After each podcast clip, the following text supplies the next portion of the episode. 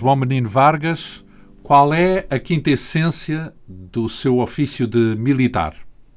Eu diria que é uma aceitação de subordinação aos poderes instituídos em nome de valores como coragem, lealdade, disciplina, eh, amor próprio, por aí fora, que levam a pôr de lado, muitas vezes, os interesses que estão em jogo quando a presença dos militares é necessária.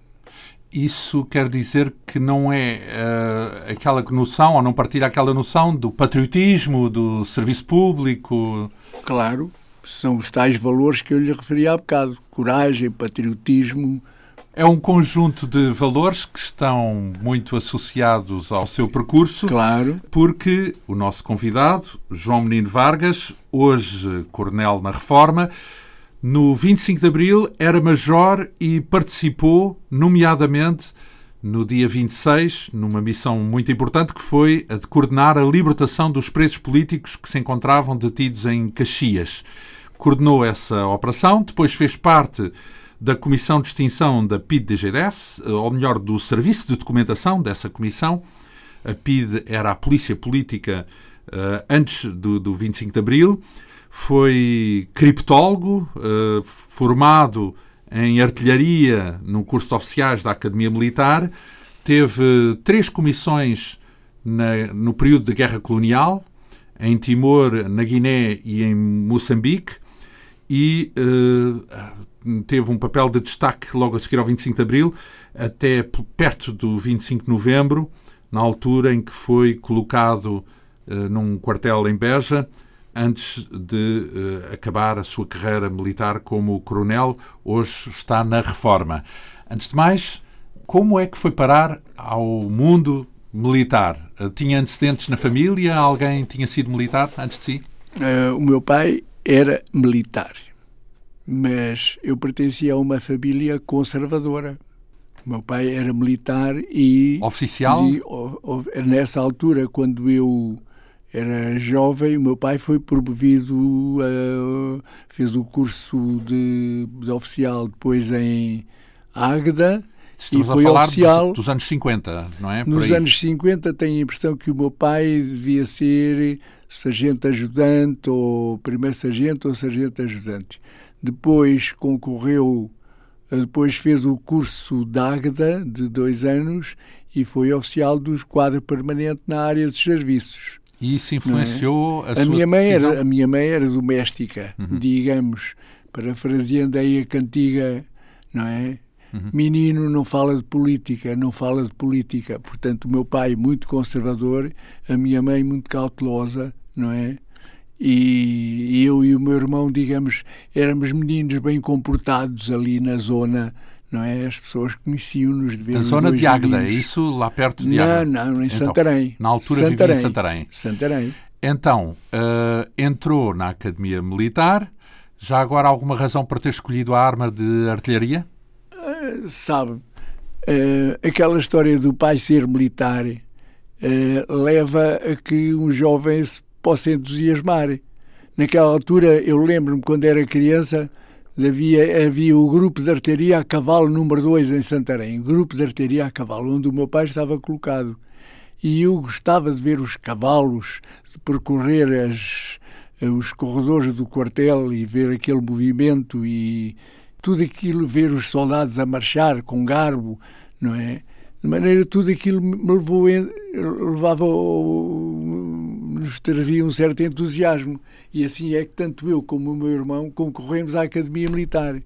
Para o meu irmão disseram que tinha um sopro qualquer que depois não se confirmou e veio estudar medicina e foi um médico brilhante na área da cardiologia. E eu concorri à Academia Militar, apesar de me ver aflito. Não tinha sopro? Não tinha sopro e fiquei fiquei, fiz o curso. Apto, não é? Apto. Eh, eu entrei para a Academia Militar muito jovem, porque acabei o, o então sétimo ano dos liceus com 16 anos. E, portanto, entrei para a Academia Militar ainda não tinha 17 anos. Ora, 17 anos significa... E o problema, o problema de entrar na academia foi uma coisa natural, tão natural como... Pronto. E porquê a artilharia, um já agora? A artilharia, sabe, havia um, um ano de preparatórios. O ano de preparatórios correspondia ao primeiro ano da Faculdade de Ciências. E nesse ano de preparatórios, a partir desse ano de preparatórios, eram definidas as armas para cada um que, que cada um iria seguir. Assim eram os de cavalaria, de um modo geral, eram os alunos que vinham do colégio militar, que tinham tido equitação, tinham uma experiência com cavalos, uma pronto, no fundo. com cavalos e gostavam, de, quase todos iam para a cavalaria. Depois da artilharia era, digamos, os, aqueles que eram mais devotados às técnicas e às matemáticas e às físicas e, portanto, esses Era o seu caso? É isso? Uh, mais talvez, talvez. Hum. E, portanto, esses escolhiam artilharia. Portanto, havia uma seleção dos de cavalaria, havia uma seleção de, de artilharia e de engenharia uhum. e o resto ficava em infantaria, quisesse ou não quisesse. No seu caso, calhou artilharia. Ora bem, no estamos... resto eu quis ir para a artilharia. Uhum. Estamos a falar no final dos anos 50, quando tira esse curso uh, para oficial.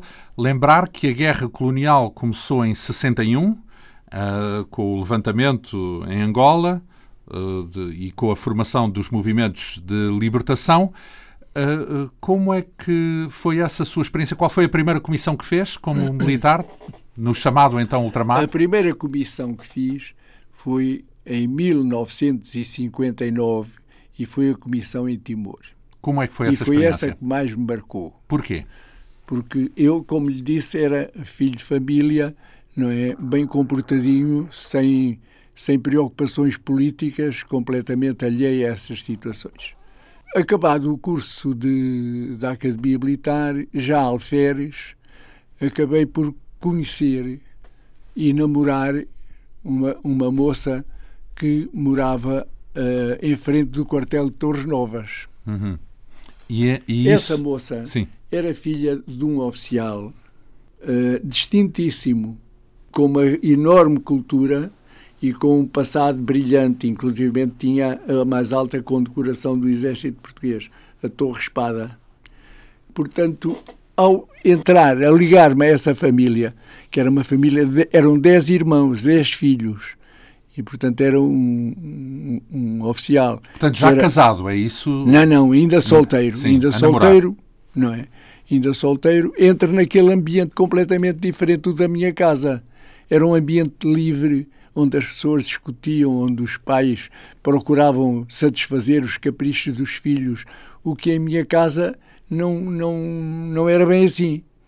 Ele era, portanto, um oficial distinto, digamos, do reviralho, como então se dizia. Os filhos discutiam e falavam livremente todas as coisas e havia uma grande condescendência, que na minha casa havia rigidez. Ali havia uma grande condescendência, uma grande tolerância isso consolidou, digamos, a minha experiência de vida até ali no contacto com a família da minha mulher, não é? Levou-me de facto a aderir a valores democráticos e quando chega a Timor é, digamos, a, a consolidação eh, desses valores que eu tinha entretanto adquirido.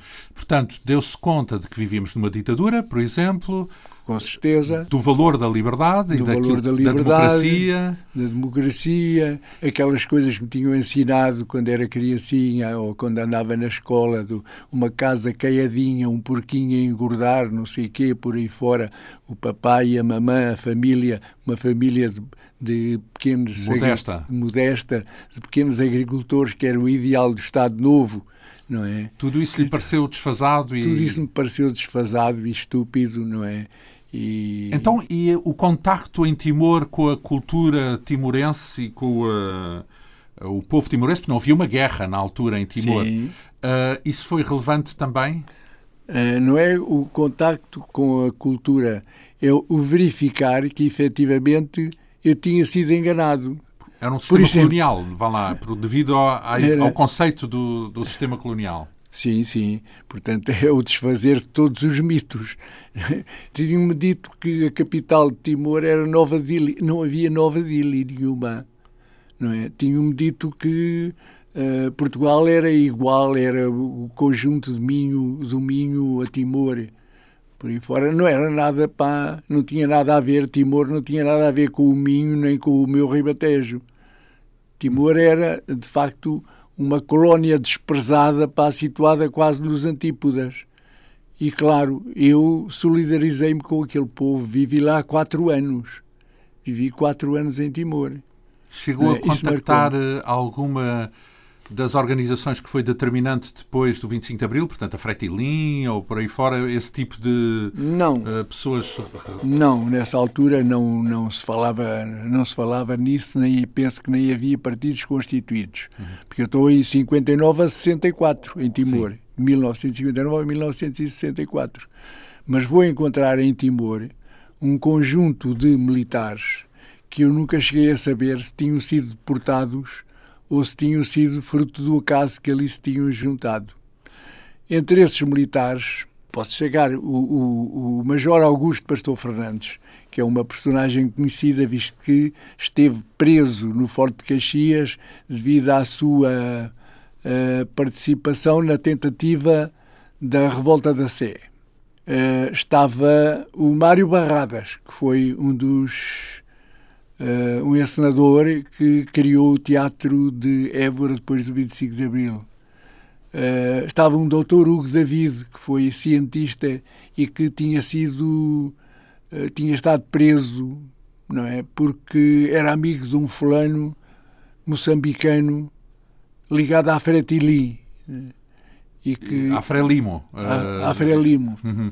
Em suma, era um lugar onde a oposição ao Estado Novo e ao salazarismo era bastante evidente. Diluída. Uhum. A oposição, não, era bastante evidente. E as responsabilidades, eh, digamos, a vigilância estava a vigilância nos antípodas era praticamente nula. No fim do mundo. No portanto... fim do mundo. De maneira, quer dizer, nós falávamos livremente. Chegávamos a hostilizar o chefe da PID quando o víamos passar na rua. Não estendíamos a mão, ou por outras retirávamos a mão quando ele nos tentava apertar a mão. E, e portanto, foi toda uma, uma vivência. Uma Discutíamos livremente uma aprendizagem político, é? do, do, ponto de então, vista político. Depois, qual foi a segunda comissão que fez? Foi uh, em, Moçambique, em Moçambique? Em Moçambique. Como é que foi essa experiência? Essa experiência digamos que em Moçambique nós vivíamos mais. Uh, era uma cidade em Tete, não é? E a cidade tinha a sua estrutura de uma pequena cidade. E nós vivíamos numa messe. Ainda não havia tinha, guerra, então? Ainda não havia. Havia guerra já no norte de Moçambique e depois houve ali alguns problemas na zona de Tete, no interior, naquele triângulo, aquela reentrância que há de Tete. Eh, mas pronto, nós vivíamos de certo modo uh, uma vida entre a cidade e a nossa messe por aí fora. Relativamente tranquila, com, portanto. Relativamente tranquila. Então, e a terceira comissão foi na Guiné? Imagino que já foi um cenário diferente, todos temos a já ideia de que um a Guiné foi claro. onde a guerra terá chegado mais longe. É? Claro, claro. Então, onde é que esteve na Guiné? No, na, então Nova Lamego, atualmente Gabu. Portanto, já próximo da frente de guerra. É isso, portanto, aí contactou com a guerra. No interior, no interior não é na frente da guerra, é no interior da guerra.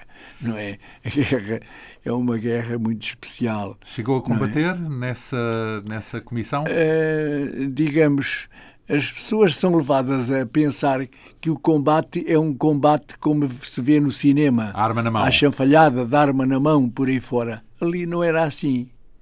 Não é? Ali não era assim era de, ligado à informação, porque eu recordo que tem formação em criptologia. Pois, Portanto, mas, não, mas não, não, nessa altura não, era, não, usava. não era. Ali isso não tinha grande, grande influência. Ali a Fre, um, o PAIGC? o PAIGC procurava ocupar o território. Ou por outra, não era ocupar o território, era desocupar os portugueses, os portugueses do território. Não é? E, portanto, Era nítido no mapa de operações verificar que realmente eles iam fazendo uh, ataques a várias aldeias de modo a concentrar a população no miolo. Na linha, eu estava em, eh, havia uma estrada que percorria, digamos, aquela zona leste, onde ficava o Gabu, havia uma estrada que passava mais ou menos a meio, uma linha que passava a meio entre a fronteira norte e a fronteira sul. E essa estrada, que tinha 40 km, salvo erro, essa estrada, o país GC teve a preocupação de pontuada aqui, pontuada ali, obrigar as pessoas a concentrar-se junto a essa estrada. E, e considerava, para, vez, Qual era o objetivo de juntar as pessoas eh, todas à beira da estrada? É que o resto, a, a, digamos, as Forças Armadas não se justificavam estar numa zona deserta. Uhum. Não é? E, portanto, aquela zona ficava deserta de população.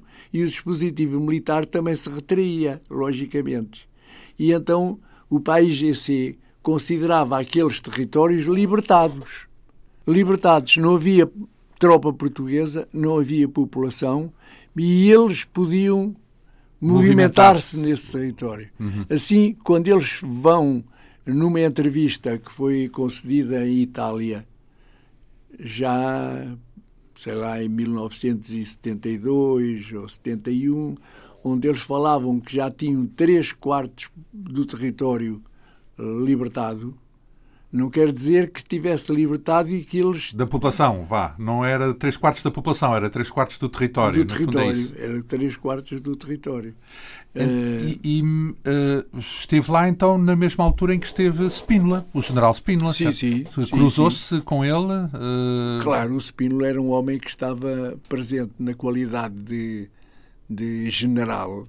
Eu diria que tinha um certo prestígio? Há, há Tinha um prestígio como general, mas claro, não é? Muitos militares como eu punham muitas reservas. Conheci o passado do, do general Spínola e punhamos muitas reservas.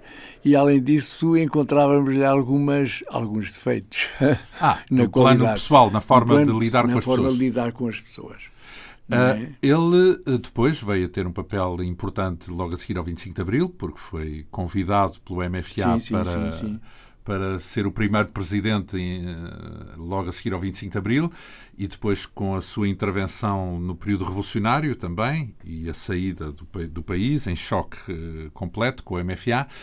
Um, mas ele, na altura, antes do 25 de Abril, escreveu um livro que era Portugal e o Futuro, onde, de algum modo, marcava uma diferença em relação ao regime, porque acreditava que uh, o melhor que Portugal podia fazer era um bocadinho como o Commonwealth inglês, que era partir para a independência, mas com uma ligação a Portugal, digamos assim, um Commonwealth português, era isso que ele defendia. Lembra-se desse livro e do impacto que ele teve? Me lembro, com certeza. Subscrevia esse plano que ele gizava? Na altura no... subscrevia.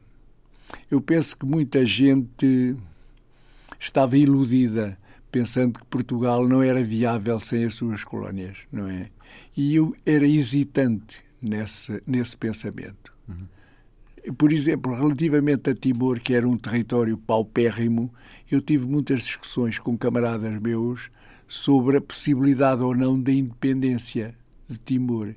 Mas perante a, a, a situação a, de atraso em todos os domínios não é? encontrada em Timor, eu dizia não vale a pena continuar sobre a, sobre a, a soberania portuguesa. Então, Portugal não fez nada por esta gente, não ah, faz nada sim. por esta então, mas gente. Era a Indonésia ou era a independência? Havia um fulano, meu amigo, timorense, que me alugou a primeira casa que eu tive em Timor, o senhor Hermegildo Martins, que me dizia: Isto não tem salvação. Só, só só o Papa, só a Igreja é que pode salvar isto. Portugal é o que se vê. A Indonésia é pior, seria pior ainda. Não, é? o que é que nós havemos de fazer à nossa vida? E eu dizia, não. Mas, hum, Podem ser independentes? Poderão vir a ser independentes melhor do que o que nós temos feito aqui, não é? Pior não é possível. Bem, pior, agora tem o pior não é do- possível. Do, petróleo, pode ser que isso ajude a sustentar Não é? pior um- não um- será um possível. pequeno território. Ora bem, estamos a falar da Guiné e se- a, a comissão na Guiné foi em que altura, em que, em que período? Foi já nos anos 70? Entrou nos anos 70? 71 a 73. Então, quando se começa a preparar o 25 de Abril, quando é que tem conhecimento de que vai acontecer o 25 de Abril? É, digamos, no regresso em- em- na Guiné eh, chegaram alguns ecos do que do movimento que se começava a esboçar em Portugal. E eu só venho a tomar conhecimento depois do regresso que é já em, eu penso, outubro ou novembro de 73. E aí eh, toma conhecimento de uma espécie de um, uma- um- um movimento genérico ou já da operação militar que viria a ser o Um 25 de Abril? movimento genérico. Chega a saber do 25 de Abril eh, eh, da operação militar? Quando? Com certeza. Quando? Eh, Já próximo do próprio 25 de Abril. Não E sei, quem é que lhe dá. Quem é que, com quem é que entra Eu mantenho sempre o contacto com, o- com o Charais. Franco Charais? Com o Franco Charais. Que era o Franco uma- Charais, a todas as reuniões onde vai, não é? Depois disso temos uma longa conversa onde ele me explica o que é que se passou, o que é que está em vista, por aí fora. Pronto. Então, antes de mais, eh, introduzir aqui a figura de Franco Charais, que é importante e vai ser importante também porque tem a ver com a missão que teve Sim, sim. a seguir ao 25 de Abril, na libertação dos presos políticos em Caxias. Mas Franco Charais é, portanto, um militar que conheceu por ser seu vizinho, certo? Sim, Eh, que tem uma patente eh, acima da sua sim, sim. e que eh, está completamente dentro dos planos do 25 Sim, de Abril. senhora. Sim, senhora. Digamos assim, é uma das figuras sim, sim, relevantes. Eh, não fazia parte da comissão, ele não fazia parte da comissão eh, coordenadora, não, Não, não. Porque eram só cinco elementos, Sim, mas sim. estava completamente ao corrente de tudo o que era o senhora, 25 de sim, Abril. senhora, sim, senhora. Então, no dia 25 de Abril, onde é que o João Menino Vargas está? No sofá. então, mas já sabia que ia acontecer. Já certo? sabia que ia acontecer. Porquê?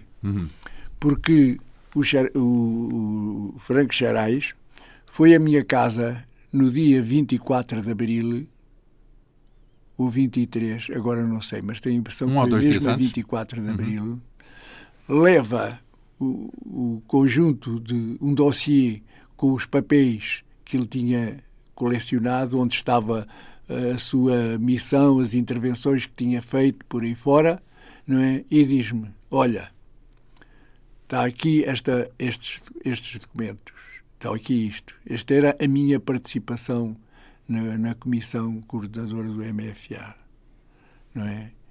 Tu terás a incumbência, se o movimento falhar, tu terás a incumbência de continuar o movimento com outros camaradas nossos para nos libertar. Quer dizer, se isto falhar, nós iremos dentro e vocês têm que continuar o movimento até à nossa libertação e à libertação do país. Então estava preparado para entrar na clandestinidade, se fosse necessário. Então, E então, e então, tu, não, como não tens comando de tropa, estás no Ministério da Defesa, não se conta contigo. Tu deixas estar quietinho, porque a tua missão é, digamos, de preparar. eh, preparar uma futura e uma futura um futuro movimento se este efetivamente falhar.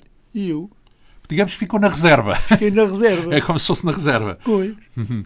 Então, mas nada o surpreendeu no, no próprio dia 25. Digamos que aquilo, nada me surpreendeu. aquilo que se passou Sim, sim, estava sim, previsto. Sim, sim. Então, quando é que chega a indicar. Porque a sua missão para coordenar a libertação dos presos políticos, eu penso que ocorre, se não a 26, a 27, por aí, logo a seguir ao 25 de na Abril, noite não é? de 26 para Na noite- 27, Ora, e está- com os presos políticos que estavam em em Caxias.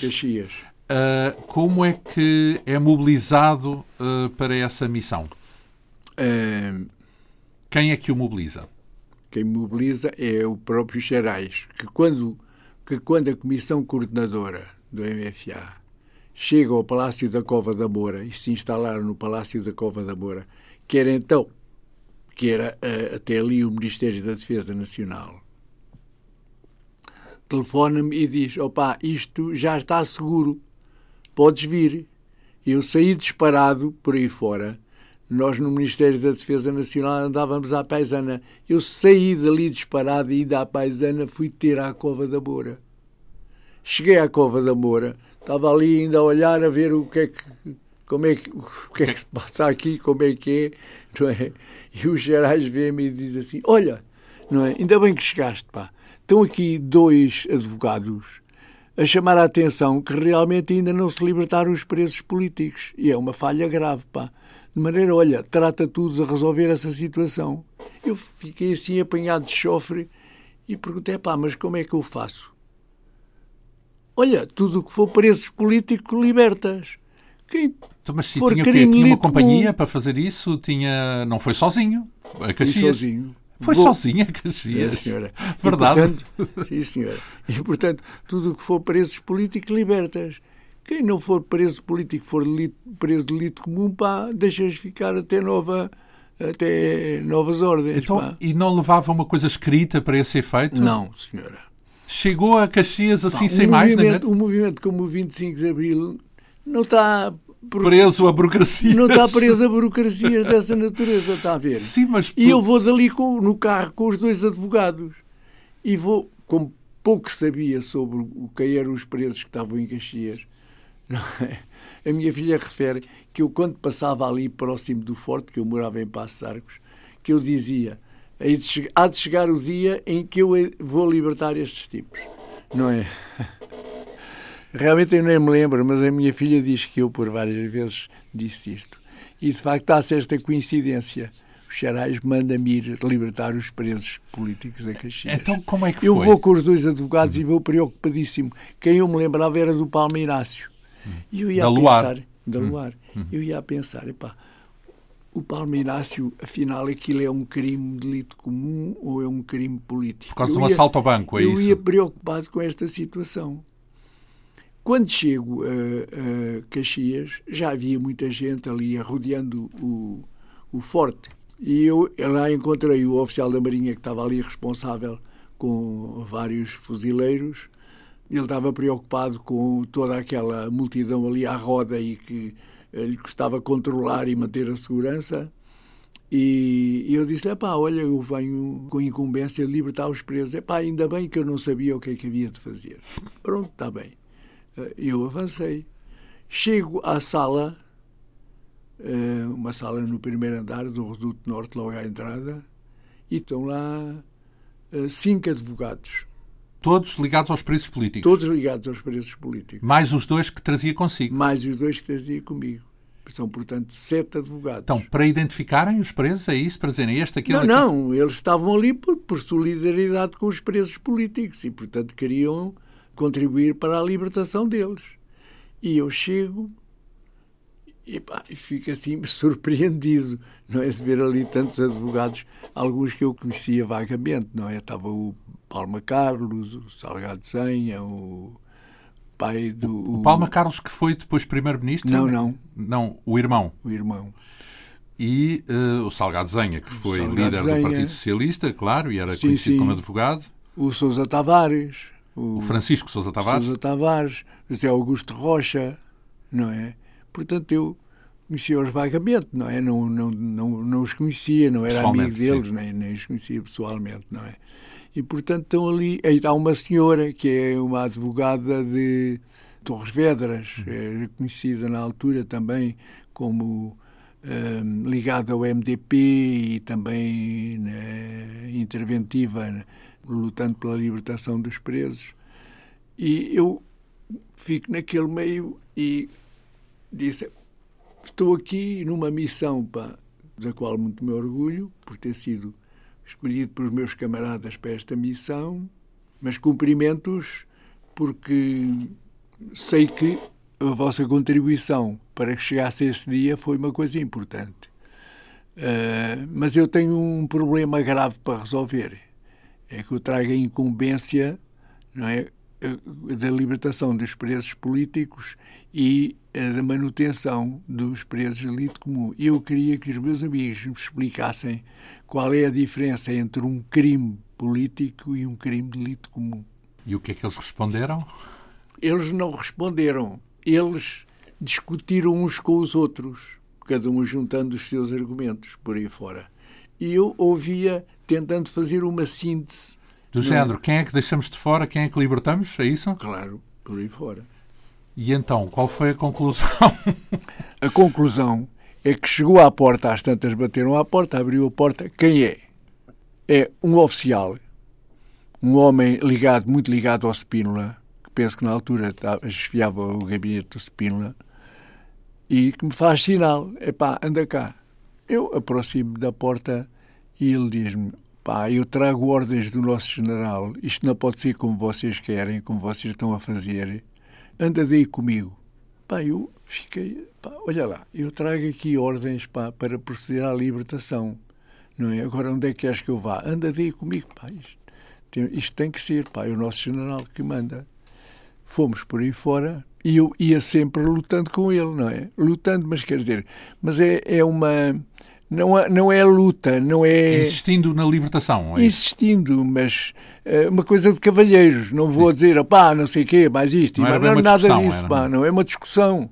Não é? Mas eu vou sempre dizer, pá, mas isto não pode ser. Então, quer dizer, faz-se uma, uma revolução para. Uh, acabar com a ditadura. pela liberdade, acabar com a ditadura, pá, e agora, pá, os presos que foram fulanos que lutaram para libertar o país Continuam da ditadura, pá, vão continuar presos. Pá, isto não pode ser, não faz sentido nenhum. E vamos sempre nesta. Onde é que ele me leva? Leva-me ao Reduto Sul, onde estavam os pidos que já tinham sido presos. Ou que ficaram ali sentindo-se presos. Ou... No dia 26, porque os, os pidos foram presos no dia 26. 26. E, portanto, estão lá os pidos presos. E leva-me dali e chama um dirigente, da, um diretor, um fulano qualquer graduado lá da PIDE, e eu digo, mas agora, então, mas isto faz algum sentido. Quer pá. dizer, libertar, queria libertar os presos da PIDE. Não, não. Então, não, ele queria serviço dos PIDES para decidir quem é que fica detido e quem é que é libertado. Então queria que os PIDES que estavam presos dissessem quem é que podia ser. É verdade, é verdade incrível esta situação, da qual eu me envergonho de ter acedido, não é? Mas ele dizia-me, pá, isto, os PIDs nem todos são torcionários, há aqui gente também, pá, uh, gente decente. E eu disse, pá, como é que se pode ser gente decente pertencendo a uma organização que tortura e faz 30 por uma linha, pá, e prende pessoas sem culpa, formado por aí fora? Não pode ser gente decente. Epá, o nosso general pá, é um fulano que é conhecido do nosso general e é um fulano, de facto, pá, um homem íntegro. Pá, desculpa lá, mas não pode ser. E, portanto, lá vem o dirigente da PIDE é com dois agentes, com o ganda livro na mão, que era onde estava o cadastro dos presos políticos. Para definir quem é que podia ser libertado Para ou não. Para definir quem é que podia ser libertado ou não. E, portanto, um agente começa a ler Flantal, tal, tal, tal, por aí fora, fez assim, fez assado, frito, cozido, por aí fora. Então, esse fica. Então, quem é que foi libertado finalmente nesse dia? É uma, é uma situação, de facto, da qual eu me envergonho, não é? Nem devia falar nisto. Não gosto. Eu aceitei participar nisto, embora sempre relutante e sempre manifestando-me contra essa situação. E no fim de contas, entre os presos, que agora já não me lembro quantos eram os que estavam em Caxias e quantos eram os que estavam em Peniche, manifestando-me contra essa situação, afinal a decisão era de libertar apenas 12 dos presos é num conjunto de mais ou menos quantos, por alto? Tenho a impressão que eram 30 e tal, ou 40 e tal. Portanto, não, agora não tenho, não tenho Uma certo, quarta parte, ou, ou coisa que o valha, ou uma terça parte assim, dos presos. Então, maneira, nós saímos dali a pé do Reduto Sul até ao Reduto Norte. Chegamos lá, entramos e um dos advogados, tenho a impressão que o próprio Palma Carlos, que era da Ordem dos Advogados, era o o bastonário. O bastonário da dos Advogados. Tenho a impressão foi o Palma Carlos e diz: então, está tudo resolvido, será que podemos proceder à libertação? E o, o, outro oficial que estava comigo diz: não, calma aí, não, temos que cumprir ordens, isto não pode ser assim. Não é? O país não pode uh, ficar à, à deriva, temos que ter em consideração a necessidade de manter a ordem no país e por aí fora. E, são preocupações do general Spínola. E disse-me para eu ler. E eu comecei a ler Flantal, Flantal, Flantal. Claro, um sururu e os advogados todos se insurgiram e começou ali uma grande, uma, grande, uma certa balbúrdia. Uhum. Por outro lado, não sei como é que as, estas notícias chegavam rapidamente aos presos que estavam acumulados junto ao portão que dava para o corredor, junto à porta ali naquele átrio que dava para o corredor, onde eram as celas, e chegou à população cá fora de maneira que ouvia-se o sururu dos presos e ouvia-se as pessoas a gritar cá fora MFA, não sei o quê, liberdade, mais isto e mais aquilo e mais aquilo outro. E eu dizia, pá, isto não pode ser, isto não faz sentido nenhum. Pá, mas o, o nosso general, a gente precisa dele, pá, por aí fora, a gente tem que cumprir. Pá, não pode ser, desculpa lá. Uh, então eu vou telefonar para o general e ele vai tentar telefonar para o general, mas não consegue falar com o general. E diz, pá, não sei o que é que havemos de fazer. E eu digo, pá, eu sei muito bem o que é que é de fazer. Eu tenho ordens para libertar os presos e eu liberto. Epá, também não pode ser assim. E então liguei, liguei para a Cova da Moura. Para o Franco Charais? Quem me atende é o Franco Charais. Peço para falar com os Charais. E explico aos Charais, opa, isto aqui está muito complicado. Porque os presos políticos, ah, entretanto, os presos também tinham feito saber que realmente ou saíam todos ou não saía nenhum. Daí a razão do título da, da peça que eu escrevi, ou todos ou nenhum. Podemos fazer aqui uma referência, uma peça que escreveu há bem pouco tempo, intitulada Ou Todos ou Nenhum, referente à libertação dos presos de Caxias. Eh, vai ser editada pela Colibri, já agora, e apresentada este ano, pelo menos numa versão lida, em leitura. Então, eles diziam ou saem todos ou não, não sai, sai nenhum. nenhum. E, portanto, eu digo aos xerais, opá, isto aqui está um grande sururu. Os advogados insurgiram-se contra esta situação, não é? E os próprios presos políticos dizem que ou saem todos ou não sai nenhum. Pá, de maneira que eu não sei como é que saí deste impasse. Passados dois ou três minutos, eu não sei se o Xerais consultou mais alguém, mas o Xerais diz, olha, liberta todos. E então? foram todos libertados. E é a cena que nós conhecemos, porque isso foi filmado à porta foi. de Caxias, foram com os presos uh, a eu, saírem, eu é? posteriormente, falando com o Xarais, o Xarais disse aquela situação criava um impasse que era uma coisa terrível. Era uma contradição. Era uma contradição. E de maneira, quer dizer, se havia que, fulanos que deveriam ser julgados por crimes de delito comum, também eles não desapareciam, não se volatilizavam. Isso seria uma coisa posterior. Portanto, ah, então, mas libertou todos os presos políticos, certo? Ou todos? Todos os presos. Independentemente de é ser. A prisão era uma prisão de presos políticos. Então, mas não tinha presos de delito não comum? Não tinha presos de delito comum. Lá só estavam presos políticos. Então essa dúvida que havia entre quem é que, libertar não fazia é, é, sentido. É, é aquela diferença que existe entre um fulano está preso político mas o preso político não é um anjinho de asas brancas. Pois. Ele, na qualidade de preso político, não é? Se era, por exemplo, um fulano que vivia na clandestinidade, tem documentos falsos, tem. Sim, é? outro tipo de crimes que podiam pois, claro, ser outro... considerados de delito comum, digamos assim. Então, seja como for, toda a gente viu a liberdade nesse, nesse dia. Toda a gente viu a liberdade. Qual é a memória que guarda desse momento da libertação dos presos? um movimento de extraordinária alegria.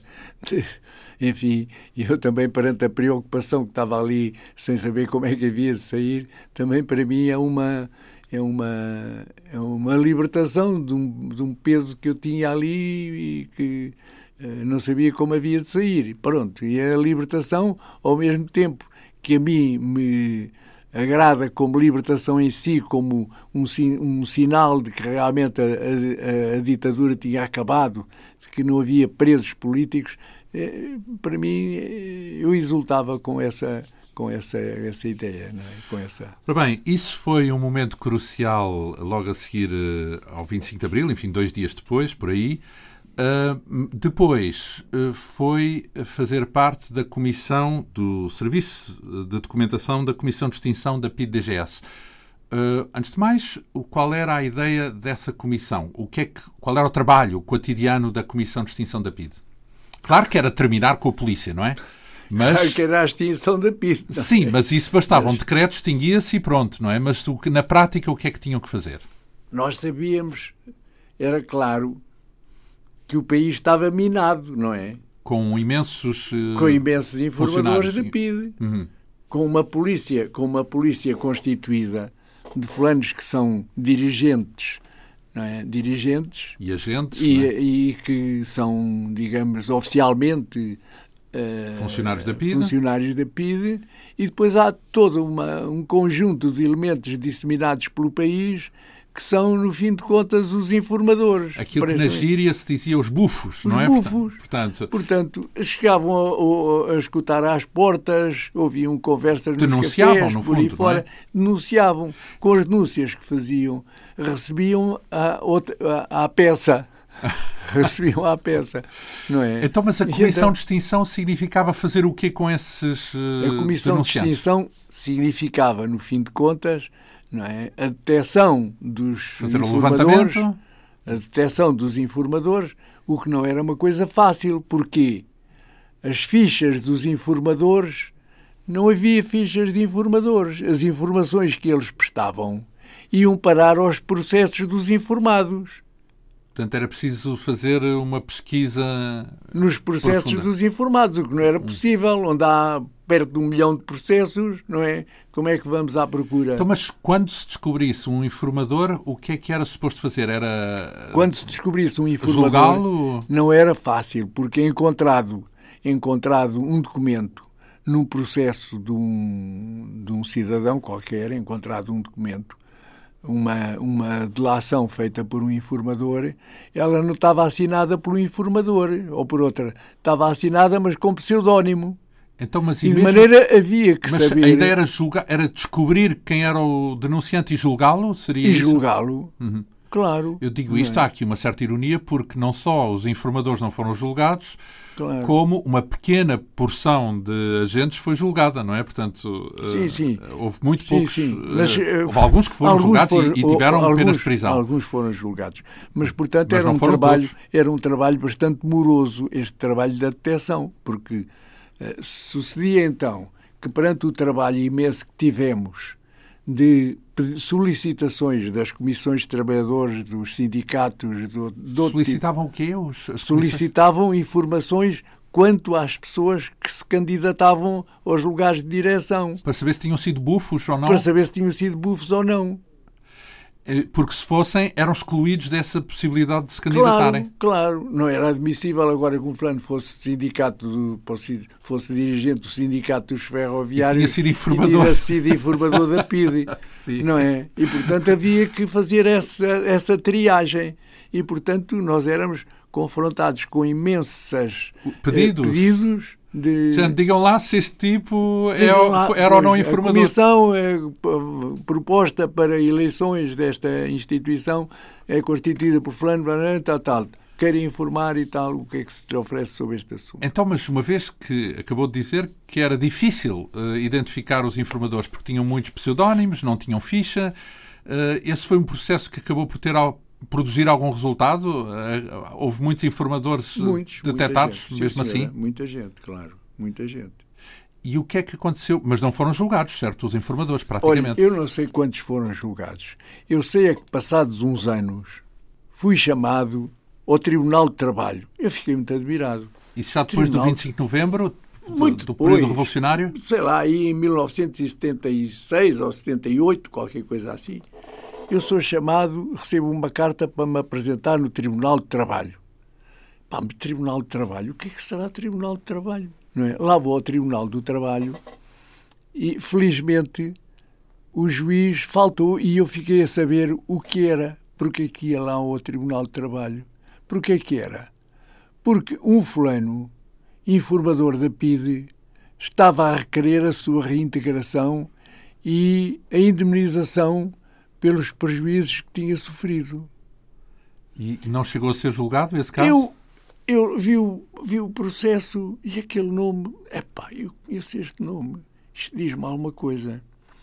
Vou ver, vou à comissão, aos documentos que estavam ainda na comissão de extinção da PIDE, que estava em, em banho-maria, digamos, não é? E fui ver o processo que tinha sido instaurado àquele informador. Porquê? Porque nós, à medida que tínhamos elementos que identificávamos um informador e que tínhamos dois ou três documentos que servissem de, de base, de base fazia uma para a ficha, é acusação, mandávamos aquilo para António Maria Cardoso, onde estavam os advogados, oficiais milicianos advogados, e que levantariam os respectivos autos ou processos. E eu lembrei-me, portanto, daquele nome e fui lá ver. Fui lá ver e lá estava o processo dele. O que era o processo dele? Ele foi dos raros que ainda se encontrou uma papeleta do recibo dele de 750 escudos, Sim. não é? E era uma carta do fulano da CP de Beja para o seu amigo do Barreiro, onde dizia: Foi para aí transferido o meu amigo fulano tal, olha que é um belíssimo informador e tem-nos dado, tem feito belíssimo trabalho e tem-me dado muitas informações úteis de maneira para não percas a colaboração dele, ele lá, lá vai. Uma carta de recomendação, no fundo. Uma carta de recomendação. E, era, e estava o recibo, visto que uh, PID queimou esses recibos. Então, mas isso depois teve alguma influência no processo em tribunal ou não? Espera aí, deixa ver. E, portanto, lá a outra sessão do tribunal, onde estava o juiz, e eu relatei isto ao juiz. E ele? O juiz disse assim: Bem, só foram encontrados estes documentos, também se calhar o homem não colaborou muito. Pronto, está bem. Eu fui-me embora. Nem sei o que é que sucedeu. Não sei se ele foi indemnizado. Naturalmente foi e reintegrado. Coitado do homem, não é? Portanto, o destino de um dos muitos informadores. Uh, depois, uh, durante esse período revolucionário chamado PREC, trabalhou na Comissão de Extinção da PIDE e depois acabou por ir a seguir, ou por altura do 25 de novembro, não é? Pouco antes, pouco depois, uh, acabou por ser colocado em Beja, não é? Isso foi uma surpresa para si, essa colocação? Foi uma surpresa. Uh, encarou isso como uma espécie de um castigo por causa do papel que tinha tido na comissão? Não, dentro da. Do espírito da época. Da, da, convulsão que ainda se vivia e de, dos problemas existentes então. É, Pronto, achei, pronto, é um procedimento normal. Então, mas foi uh, colocado em Beja no âmbito de uma espécie de uma limpeza, uma purga? Talvez, uh, talvez. Encararam no, talvez, o, o, o, o, João Menino Vargas era membro ou, ou, militante do Partido Comunista? Não. Não, senhora. Não, mas senhora. foi conotado, por, por, causa da sua função na Comissão de Extinção da PIDE, foi conotado com o PCP, é isso? Sim, sim, sim. sim. E por causa disso é que foi colocado... Não sei, não. não. Longe? Não sei, não sei. Então, mas sentiu dizer. isso como uma punição, uma espécie de uma punição, a colocação em Beja, não é? Uma punição pelo seu papel durante o PREC na Comissão de Extinção da PIDE. De certo modo, pensei nisso, mas não sei. O que é que foi fazer a Beja nessa altura? Portanto, aquilo passou a ser um regimento de artilharia e eu fui um oficial lá colocado. Então, mas é? recordamos que na altura estava a reforma agrária a acontecer no Alentejo, testemunhou é verdade, também isso, é não é? Verdade, é verdade. E, e, logo nos primeiros dias passou um caso interessante e digno de ser contado. Mas é então que no dia, penso que é no próprio dia, amanhã do dia 25 de novembro, eu tinha chegado ao princípio da noite a, a do dia anterior e de manhã encontro um oficial que eu conhecia vagamente, um capitão, e que me diz: Agora vim de Odmira agora tenho que fazer um auto, eu nunca fiz um auto, não é? O major é que podia ajudar a fazer o auto. Isso está bem, não tenho um nada a fazer. Sobre quê? É um... um auto de corpo de delito ou um processo, levantar um processo. Não é? Eu nunca fiz nada disso. O major é que me pode dar uma, uma, uma ajuda. Está bem, não há problema nenhum. Então o que é que se tinha passado? Um, nem se pode chamar latifundiário. Era, de facto, era um contrabandista, um, mas proprietário, é isso? Que tinha uma propriedade que se situava, propriedade do Roncão, que se situava junto ao Rimira, onde tinham os armazéns antigos, velhos. E o Rimira era navegável até esses armazéns. E, portanto, ele servia-se desses armazéns para ter ali o seu depósito de, penso que era tabaco, fundamentalmente. Material contrabandeado. Material. E, portanto, os barcos subiam o Rio Mira até aquele armazém e era dali que fazia a distribuição. A propriedade era uma propriedade que estava abandonada. Ele tinha a propriedade, era precisamente para estar livre de, de, de intromissões ou de, de, alguém se aproximar. De alguém se aproximasse. Uhum. E, e, e, a propriedade já tinha sido declarada pela Comissão Regional da Reforma Agrária, já tinha sido declarada em virtude de não estar aproveitada agriculamente e em virtude de ter mais do que a pontuação tinha sido instituída. A pontuação significa que a, a, essa comissão designava como alvo de ocupação uh, propriedades com X tamanho, por exemplo, é isso? Com X tamanho, se produzia ou não produzia, o que é que produzia. E quando tinha mais do que X tamanho e produzia pouco, faziam... uh, podia ser ocupada, digamos. Sim, sim, sim. sim. Uhum. E, portanto, uh, a propriedade... Era ocupável ou, de acordo com essa tal pontuação, podiam não ocupar? Já a Comissão Regional da Reforma Agrária já tinha dito que aquela era ocupável. E estava, de facto, ocupada? E estava ocupada porque é uma propriedade imensa, estão lá meia dúzia de trabalhadores. E de noite ficavam lá três. Acho que eram três trabalhadores que lá estavam. O tal Vital Furtado avança dali com os seus capangas não é, de, recrutados no Algarve eh, e vem daí em, em, tratores com reboque e fardos de palha a servir de seteiras ou servir de proteção e vem por aí fora. Chegam a Odmira, os fulanos uh, de Odmira, descontentes com o 25 de Abril e as ocupações, juntaram-se à coluna e avançaram em direção ao Roncão, onde fizeram toda a casta de tropelias aos três trabalhadores. Acho que o tiraram ao Rio, à Ribeira e os despiram. Não sei bem o que é que se passou, mas foram assim uma série de tropelias. E, por outro lado, os flanos do Sindicato dos Trabalhadores de Odmira também se mobilizaram e, portanto, estava ali em vias de, em vias de haver um confronto sério. Mas os contrabandistas, com os reboques de tratores, retiraram para o Algarve e os uh, trabalhadores de, do sindicato, os trabalhadores rurais, munidos das suas espingardas, andavam ali pela. pela... À caça dos dos tais e, portanto, a situação, a situação era tensa. tensa e o capitão tinha ido para lá com um pelotão para pôr ordem naquela situação. O capitão inteirou-se do que se tinha passado e pega nos fulanos que lhe pareceram os mais responsáveis, uma meia dúzia, e leva-os para Beja. Estamos a falar dos fulanos de quem? De, de, afetos ao proprietário? Afetos ao proprietário. Sim. E leva-os para Beja. No sentido de os manter detidos, é no isso? sentido de fazer o processo, Sim. de ver... Uh, um auto, o tal auto. Pois, o tal auto. Leva-os para Beja. Entretanto, perante a situação decorrente do 25 de novembro, o quartel entrou de prevenção.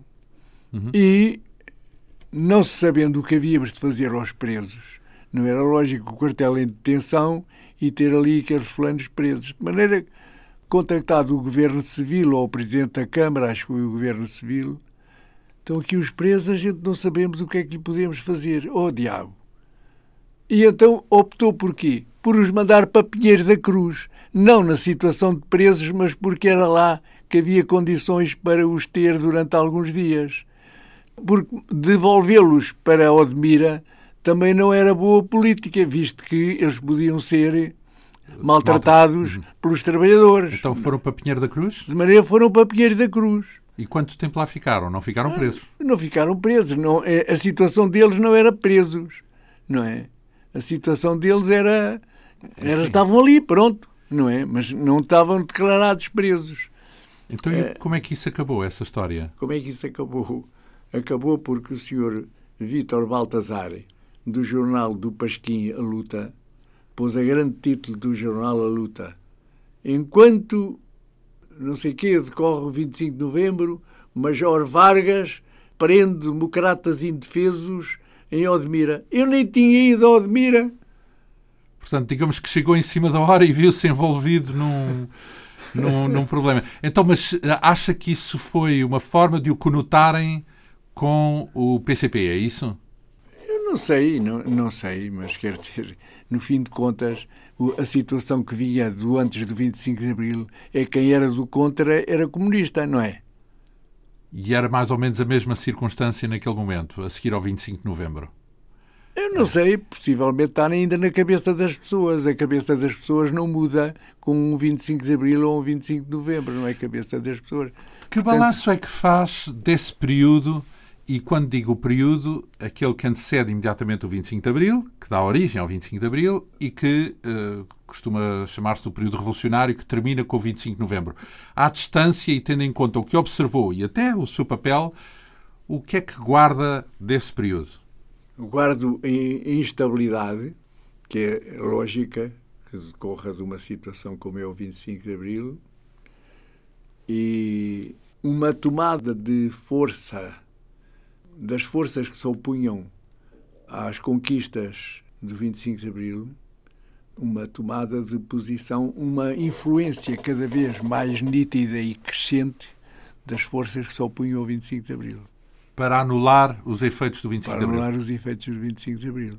Então, não, é, isso um, é muito forte. É um evento é frustrado na sua experiência e na sua visão? Não chega, não chega a ser uma, um evento frustrado, mas limitado na sua concretização, na concretização dos ideais que então nos, nos moviam. moviam.